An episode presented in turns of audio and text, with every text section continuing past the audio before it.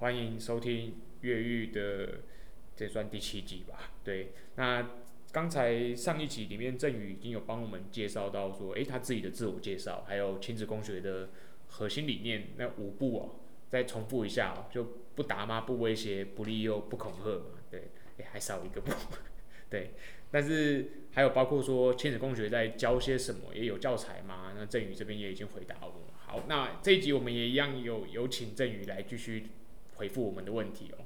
大家好，振宇又来了。好，振宇，那接下来啊，我们想知道说，假设啊，诶，有听众朋友有点兴趣了，想说哇，那你讲这个情绪的处理啊，我我非常认同。好了，那亲子共学在。呃，收费这一块呢，你们是属于诶，比如说有些人觉得说精英教育啊，比如说一学期是不是要个十来万啊，这类似这样子，还是说，诶，你们是比较平民教育呢，是大家都可以付得起的呢？这个你可以跟我们稍微聊一下，说，诶，亲子共学到底是怎么样的机制去征收你们的学员呢？OK，好，一般我们对于那个教育团体或教育机构的 想象比较就是说，我去。送小孩去幼儿园或送小孩去国小，大概这样的形态嘛，好，或者送小孩去补习班这样。那我们比较不是送小孩去什么地方，是陪小孩一起去，等于是说，如果你参加共学团啊，至少爸爸妈妈有一个人要一起过来，好，这个是第一个不一样。然后第二个是我们的呃收费的方式是以呃，如果以月来看的话，一个月可能大概两千五到三千之间，啊。然后一个月可能，如果你是平常平常日参加，会有八次，啊，如果你是假日参加，可能就两个礼拜一次。那是家长一起来，这是第一点。然后第二点就是我们收费平均一个月大概就是三千上下，跟一般的教育机构来比的话是是低很多，没错啦。所以一年的话就是三千乘以十二嘛，对不对？对。所以应该是三万六嘛，对不对？对对对，我听起来这个好像还算负担的比较少，因为一般可能爸爸赚一赚，可能一个月假设有个三万多，一年应该等于只要拨个十趴不到的钱。对对对对，呃，我前几天有一次在那个重庆南路的一个 Seven 上厕所，我听到一个数据，我蛮吓一跳的，就是我在那边上厕所的时候在排队嘛，然后我听到后面一个爸爸他在讲电话。他就说他的小孩读这个台北市的幼儿园，一个月要三万七，一个月啊！我就想说，这个是正常的吗？私立的吧，对不对？这是正常的吗？各位，你如果愿意的话，也可以分享你们知道的读幼儿园的行情，大概一个月要多少？我我这边也分享一个哦，这我上次去剪头发的时候，那个我的设计师跟我跟他聊，因为他也有小孩，他小孩在何家人。幼儿园，这何家人应该大家都知道。我以前小时候也读过何家人英语，然后但何家人其实很早，我记得大概十几年前，他们就开始转做幼儿园，因为他们发现还蛮赚的，就是这个比比他以前纯粹纯粹在做英语补习班这一块，其实还要来的更有市场哦。那包括当然他们也去推这个有点像学龄前的幼儿教育啦，就是英语教育这一块。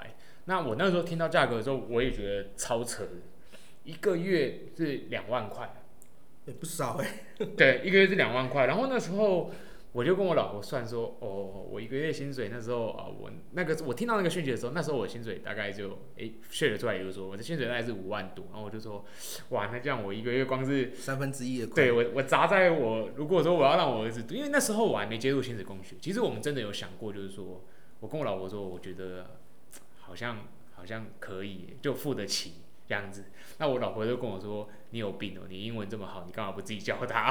对，哎，他说的蛮有道理的。对对对，因为我是靠英文吃饭的，但是也是混口饭吃而已啦。但是 那时候我觉得这还蛮好玩的，就是说，呃，我相信坊间很多父母们应该他们听到的时候会觉得啊很贵，可是却很奇怪的是，大家都很愿意砸资源在小孩身上。你会发现这个有趣的事实就是，如果他是有一定富裕程度的父母，反而这种钱他们都吞得下去了。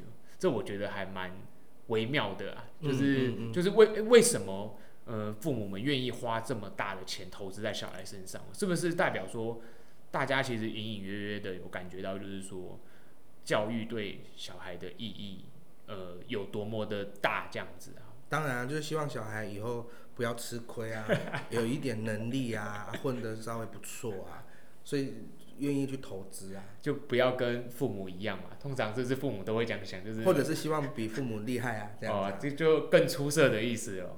这个是长远来看啊，短的来看的话，当然就是如果爸爸妈妈都要去上班，那就是需要有人帮忙带小孩嘛。哦。啊，如果你阿公阿妈没办法带哈，什么阿伯阿静，嗯，亲戚也没有在同一个县市，或者他们也不愿意帮忙带，那你当然就要找保姆啊，或者是找托育机构啊。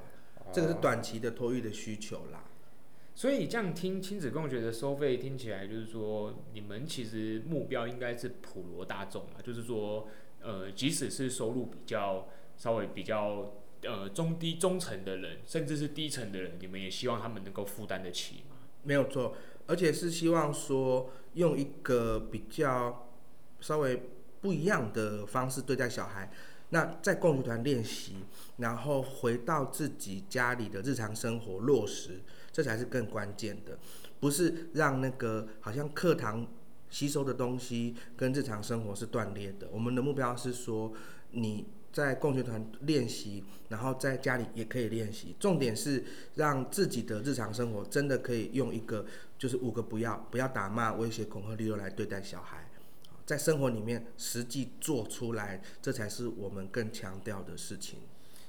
好哦，那正如刚才你其实也有稍微有回答到一部分，我们下一个想问你的问题啊，就是如果说我们把亲子共学算是一种嗯体制外的教育好了。就是说，它不是像传统学校这样子的话嘛，那坊间应该还有别的选择啊，对不对？比如说，呃，也属于比较不一样系统的这些教育系统，比如说像呃蒙特梭利啊，或是呃那个哈伯路塔，有很多很多这样子提出来，就就就是在这么多的选择里面呢、为什么你觉得有什么样的出发点是你觉得说，哎，亲子共学跟人家不一样的地方，你去吸引？真的有人可以会决定说，好，我今天就放弃幼儿园的。就是说，这个妈妈假设她真的是自己顾孩子好了，诶，那她为什么要放弃幼儿园，要要来亲子共学呢？你觉得是什么样的因素你在帮助他们，或者说你吸引他们而来？呃，我们在带小孩的时候，时常在想一个最核心的目标是什么？就是如果说爸爸妈妈都出去工作，就双薪家庭嘛，啊，小孩一定是需要有人带啊。那如果去小孩送去某个机构啊，费用可能也不错，蛮低的。那这个是最理想的状态。可是实质上我们不容易达到这个目标，因为在台湾，我们的幼教的托育的机构是公立的，评价的比较少，反而是私立的比较多。所以大部分就是。每到每年可能三四月就是呃抽签嘛，然后公托抽签 啊，呃就是几家欢喜几家愁嘛，就变得很奇怪的感觉。抽到的人好开心这样子。哎啊，抽到就去耶，好棒，很 便宜。啊，没抽到的就哇，那怎么办？那你就说只只好送私托啊，或者是比较贵啊。这个是经济的考量。那我们共学团是说，如果家里一个人的收入还 OK，维持家庭的生计，那另外一个。专心的来带小孩，这个好像是一般家里可能不得不有的状况，就是如果你没办法，呃，找到一个托育的单位，那你就有人要来带小孩嘛，啊，是。那我们是说，如果在这个情况底下，我们共学团可以提供一种协助，就是你来参加共学团，我们一起来练习用不一样的方法对待小孩，好，我们的目标是这个。哦，因为我刚才在算这个钱的问题哦，我觉得一个蛮有趣的是说。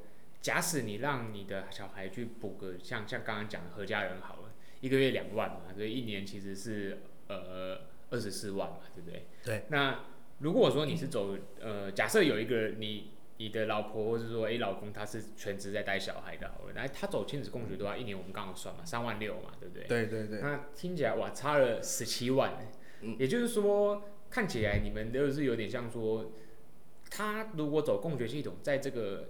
整体的教育经费上面，其实也可以省下非常多的资源，去帮小孩可能可以去诶添购一些新的什么样的一些玩具啊什么，这样更多的资源可以花在，就是让让来共学系统的小孩，你觉得是他们会有更多的嗯，比如说挪出本来昂贵的教育经费，呃去投入在更多可能他们物质或是说比较上生活上面的提升嘛。对啊，没有错啊，因为就开销会比较低嘛，这是一个。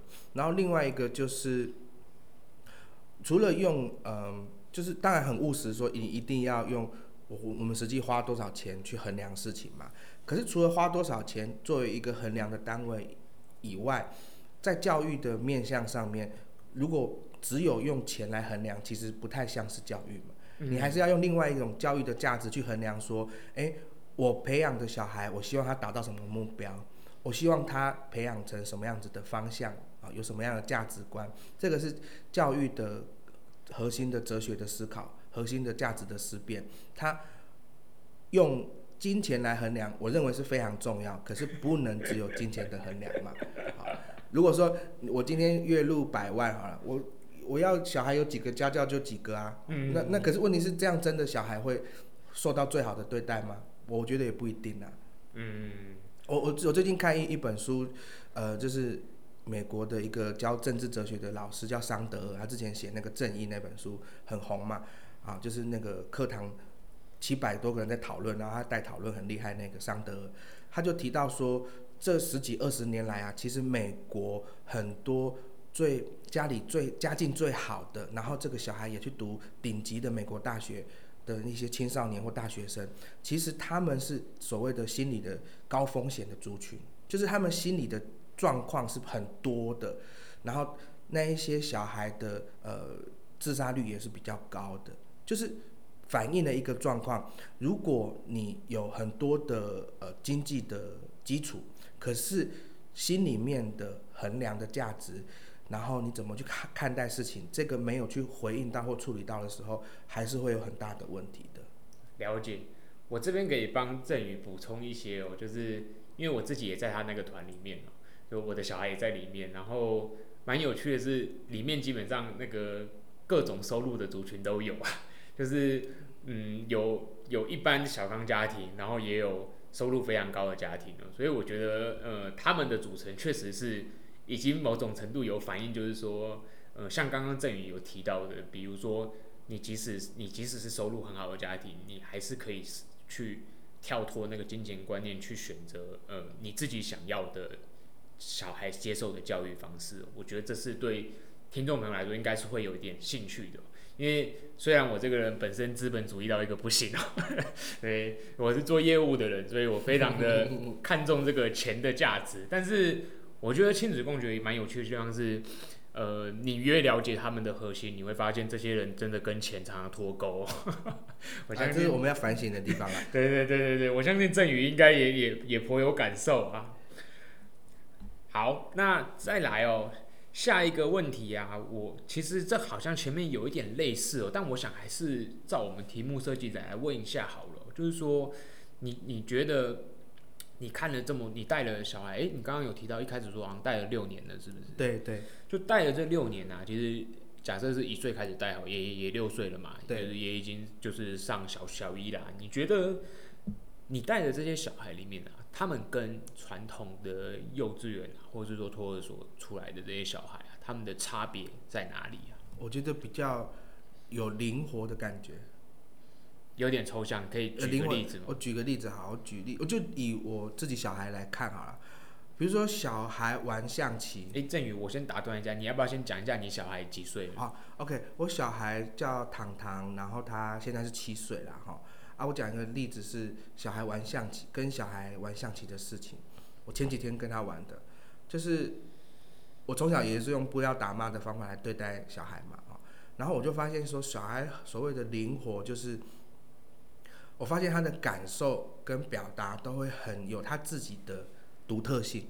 就是我跟他玩象棋的时候，他其实还不认识字，已经七岁了，可是我们没有很强迫他一定要很快学会，所以他认识的字其实是不多的。所以我就重新教他这个象棋的每一个棋子的名字嘛，好，红薯球、给杯跑这样，然后还有规则，所以我就花了一点时间讲解认识棋子，然后讲规则。可是他蛮快就能掌握，然后掌握以后，他就开始有他很好玩的评论。比如说我说狙那个，他可以横冲直撞，这唐唐就说我可以准备蓄势待发了。好，然后或者是他他他，我就讲那个王。他在那个象棋里面，他不能离开他那个九宫格嘛。哎，对。然后螳螂就说很奇怪，那个王又没有很强的功能，为什么大家都要保护他？明明他就最烂。因为他还没有那个将帅的那个就是领军的人的概念。哎对对，他说为什么大家都要保护他？那从这个过程里面，我就会感受到说，他会去想那个规则是怎么回事，他会去那个问那个规则是怎么了。还有这个好奇跟这个习惯，可是我回想我小时候在玩象棋的时候，我印象中我几乎不太会去质疑规则，哎，我全部都是哦规则怎么样我就照走就好了，这就是最大的差别。我振宇这个例子很有趣哦，因为我跟前面有提到那个我们幼儿园的回忆哦，我很记清楚记得我幼稚园从中班到大班，我每天早上去学校就去下棋。就是在下象棋，因为我有一个棋友这样子，对，就是有一个有另外一个同学，我们每天早上就是那时候幼儿园生活，基本上我还我还有一点印象，就是说大概七点七点半到学校，然后可能到八点半都是玩乐时间，然后玩乐时间就是那个很多箱子里面有各式各样的玩具，然后。我那时候跟我一个朋友很妙，就是我们每天早上就大家开，我们两个互相到这就开始排象棋。对，我也不知道为什么那时候就是都很钟爱象棋，然后一开始是下那个，那时候小时候只是下暗棋啊，就是不会下那个明棋，然后我觉得蛮好玩的，因为我一直到我国小吧，甚至其实到现在，我也从来不会去想象棋为什么 为什么他要这样设计哦，因为现在还有一个很红那个什么后羿弃兵那些西洋棋对啊，这最近也很红嘛，对，因为其实我觉得。呃，这蛮有意思的，就是大家如果有去看，就是动画啊，嗯嗯。或者是日本的动画，其实他们有有几部关于棋的动画，他们其实是有去介绍，就是说棋是怎么演变成，就是说它只能这样走，这些都是有有脉络可循的。嗯，那我觉得这里刚刚这里蛮好玩的，我从来没有想过说，他的我王的设计为什么当初他们会想到这样子啊？比如说马会拐马脚嘛，对对对，对，小时候每次都在讲说。到底为什么要拐马脚？为什么会直接跳过去哦？所以我觉得这个还蛮有意思的。啊，我会觉得其实每一个小孩啊，都会有天生的好奇，好奇就是会好奇那个事情的由来，好奇那个现象背后是怎么回事。每一个小孩都会有的，可是我们的陪伴方式会让他这个好奇的能量是维持，还是削弱，还是增强？哦。所以这个是亲子共学，算是也是很核心一块，就是说我们怎么去保存他们的好奇心嘛。对对对对对，那每个小孩不是都是很多十万个为什么吗？啊，大概他会讲话，三四岁的时候就开始每天问这问那嘛，为什么会下雨啊？为什么有星星啊？啊，为什么会天黑啊？各式各样会一直问嘛，问东问西的嘛。对对对对对，我我印象蛮深刻，我以前小时候，我爸每次我问他就会跟我说，小孩子不要多问，然后我妈就会在旁边补一枪说。啊，他就喜欢你，他才问啊。然后我爸就会皱眉头，就是一副就是你你不要再乱讲话，他就一直问我很烦这样子。对，不过我，我老爸还是一个蛮开明的人这样子。对对对。好哦，那刚才这个有关说，哎，亲子共学培育出来小孩到底有什么不一样？我觉得振宇已经算是有点出一些哎他们的他们看到的差异了。我相信还有很多其他的不同处啦。嗯。那只是说我们这边就先举一个例子吧。好，那接下来这一个问题，我觉得可能有一点点的冒犯吗？或者是说，诶、比较批判一点，就是说，听起来啊，亲子共学就是理念上也蛮好的嘛，就是诶、你们希望去培养孩子的自我的发展性啊，然后去保留他的好奇心啊，然后你去尊重这些人权啊，那。像这样的理念，诶、欸，你们你带你带领队也做六年了嘛？啊，我知道亲子共学历史更久了嘛，嗯、对不对？那为什么呃，你觉得是什么样的原因说这样子的理念很难去推广给你身边的朋友嘛？呃，或是或是说，诶、欸，像我们现在假设真的有有听众听到了，那为什么他们从来过去都没有听过说，诶、欸，有一个亲子共学奖的单位？是我们可以去选择呃比较不一样的教育的，这个您你怎么看这一点？哦，你的意思是问说，如果这样子的教育理念蛮好的，为什么没有办法广为流通吗？对对对，为什么不能广为流通.这我觉得还蛮好奇。因为现在广为流通的是别的教育理念嘛，可可以可以稍微透露一个名字之类的嘛？就比如说什么样的教育理念？广为流通教育理念大概就是比较是习惯的用大人的角度去衡量事情啦。嗯，那很多个流派我都想要反省这个事情啊，啊，我们是其中一个啦，就是以大人为中心，以大人为方便啊。那说的更直白，就是说以前的历史脉络留下来一种大人的威权的文化，就是我我说了算嘛，好，然后不要去质疑事情，服从就好。啊，我们就是要质疑这个威权的观念。那威权的观念呢、其实我们的政治体制民主化了，可是我们的日常生活互动民主化了吗？那不一定啊。这个是考验最大的嘛。所以为什么没有办法大规模流通？其实就是反映了我们的文化的习性或惯性啊。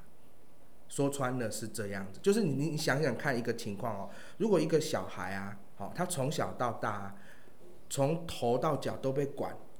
好，头发的发型，好，能不能打耳洞，衣服要穿什么颜色，裤子什么颜色，袜子什么颜色，都被管。然后管了十几二十年，你然后长大以后，你你觉得这小孩他他时常会有什么样的感觉？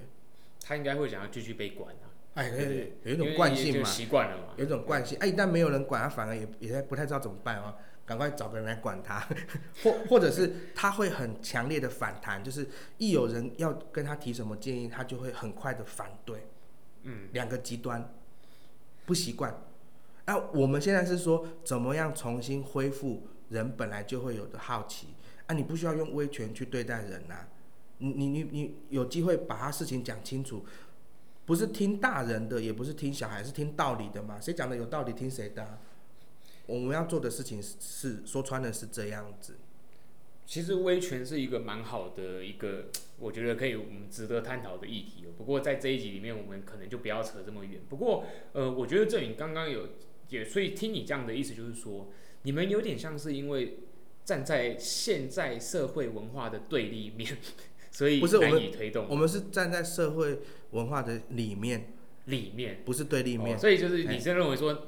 那个外面是那个表层，他们大家都希望的那一面，那你们反而是站在呃内侧那一面，是另外相反的那一面吗？呃，没有没有，我们不是在对抗，我们是从我们自己文化里面，如果有更多的人去做觉察跟调整的时候，我们文化的体质才会真正的翻新。嗯，可是如果我只是站在外面去批评说，哎、欸，你们很多人都不对，都不好，那其实比较容易会形成一种呃各说各话啦，哈。那与其这样，不如我们回到每个人自身，说我怎么对待我自己，我怎么对待我的小孩，这个是最切身的事情嘛。然后还有一个就是说，我遇到社会上一些奇奇怪怪的事情，我认为不太对或不合理的事情，我提出批评的时候，大家会不太习惯。嗯，我们的社会不太习惯这样子的事情，你就是会有一种好像就是你你为什么要就是跟大家不一样？对对对对对对，就是变成这样。所以我们是站在里面提出批评的，我们不是站在外面说好像我们是最对的或最好的。嗯，没有，因为我们就是在这个我们台湾的社会里面生活的人嘛。那我们当然是希望整个台湾社会是可以更活络、更有活力啊。嗯，我们不但要政治的体制民主化，我们也要我们的文化也民主化嘛。嗯，我我我想要讲一个之前蛮好玩，就是说我之前去听了全人中学里面有一个教师他的开的讲座，他他也有谈到这一点哦。我觉得跟郑云刚讲蛮像，就是说他把这个东西称作媚俗，嗯，就是大家都讲什么，你你就要跟着讲。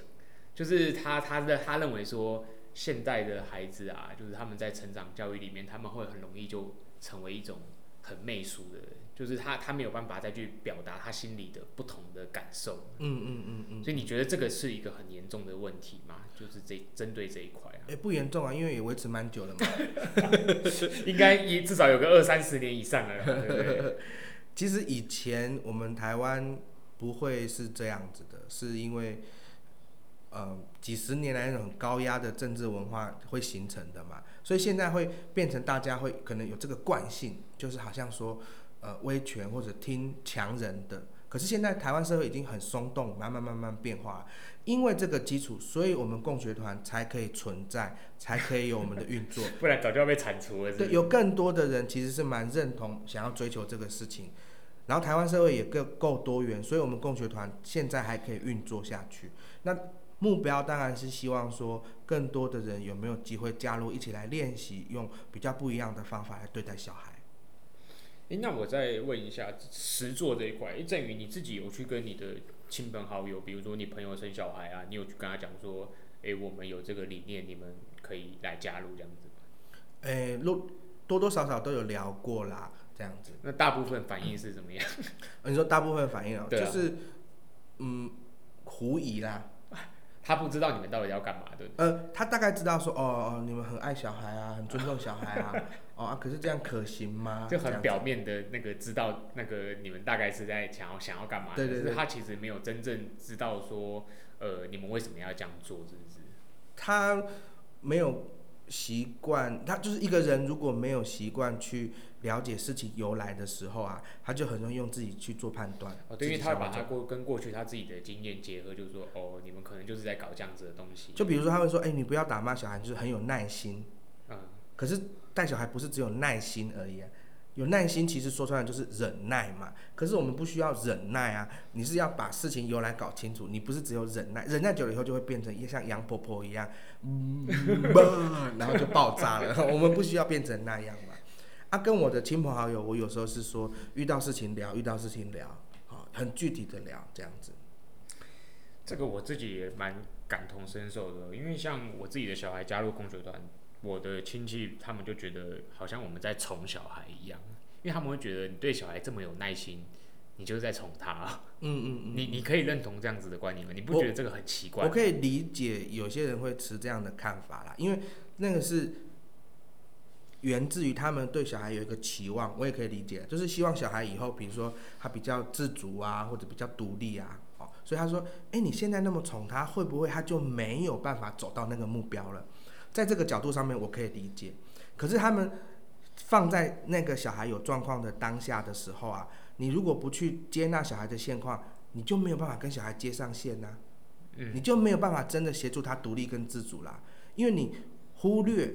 或否定小孩的现况的时候，他就是处于一直永远的跟你处于抗衡的状态。你要跟他讲什么，你再讲的怎么对，他就听不进去，就是平行线。你这个讲的很像那个青春期的孩子最容易有这种情况。对对对对对，对，你越想要束缚他，他就越要用力的挣脱。啊，你说的很对，可是他就是听不进去，就会变成这样，就是你你再对也没有用啊，就是这样子啊。他可能心里面也知道你讲的是对的哦。可是他他可能过一段时间他会发现你讲的是对的，对，可是他当下他就是有一个状态过不去的时候怎么办？我现在问题是这个，而不是你讲的不够对啊。诶，那正宇这个是题外话哦。你自己的孩子在这个亲子共学的这个几年下来啊，你有感受到比如说明显的他们在情绪处理上面的增长啊，跟呃就是在这一块的发展吗？我觉得就是如果用不要打骂的方法来对小孩的话，任何一个小孩都会。就是有他自己去表达情绪的周期。我们亲子共学带出来的小孩，并不是说他不会有情绪哦，不是哦，人都会有情绪，而是说他会有情绪，可是他会找方法去消化他自己的情绪。哦，哎，我懂你的意思。不是说好像亲子共学出来的小孩就不会生气，不是，而是说他会想办法整理，然后表达。嗯，一一定也会说气话啦，哦，或者说会气到就是讲一些 要打要打人，像揍人之类的，对对，很难听的话，可是。那个情绪消化之后，他会找到别的方法去表达，更精准。了解。好，那正宇，好不容易到我们这一集最后一个问题了，就是说，诶，我们蛮希望说可以这样的理念，可以再推广给一些更多的朋友知道啊。那如果说现在有听众朋友，诶，他们刚好听到我们这个节目了，那他们要做什么才能加入亲子共学呢？这个部分来说明一下吧。好，呃，参加亲子共学的话，我们只有两个步骤。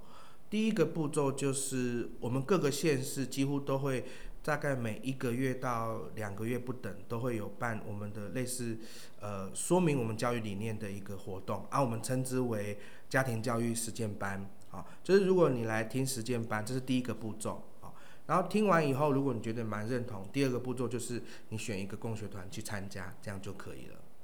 诶，那共学团是，比如说，诶，我住在呃高雄，我住在台北哦，啊，那哪一边都有吗？哎，对，我们现在台湾呃大概有三四个县市没有，其他县市目前都有了。如果你住高雄，你可以选高雄的亲子团参加；那住台北可以选台北的共学团参加。这样。您的东部有吗？目前啊、呃，台东有，宜兰有啊，花莲还没有。这样。哦，好，好，那这一集我们很感谢振宇哦，特别来抽空上这个节目哦。我我其实当初没有预料到他会他会答应，就是说，哎。来录一个 podcast 这样的东西哦，因为他自己其实也有很多 schedule，但是接下来他很有机会成为我们常驻的嘉宾哦。那我们还有，oh yeah. 对，我们还有下一篇，那这一集我们就到这边为止哦，大家下一集见啦，拜拜，拜拜。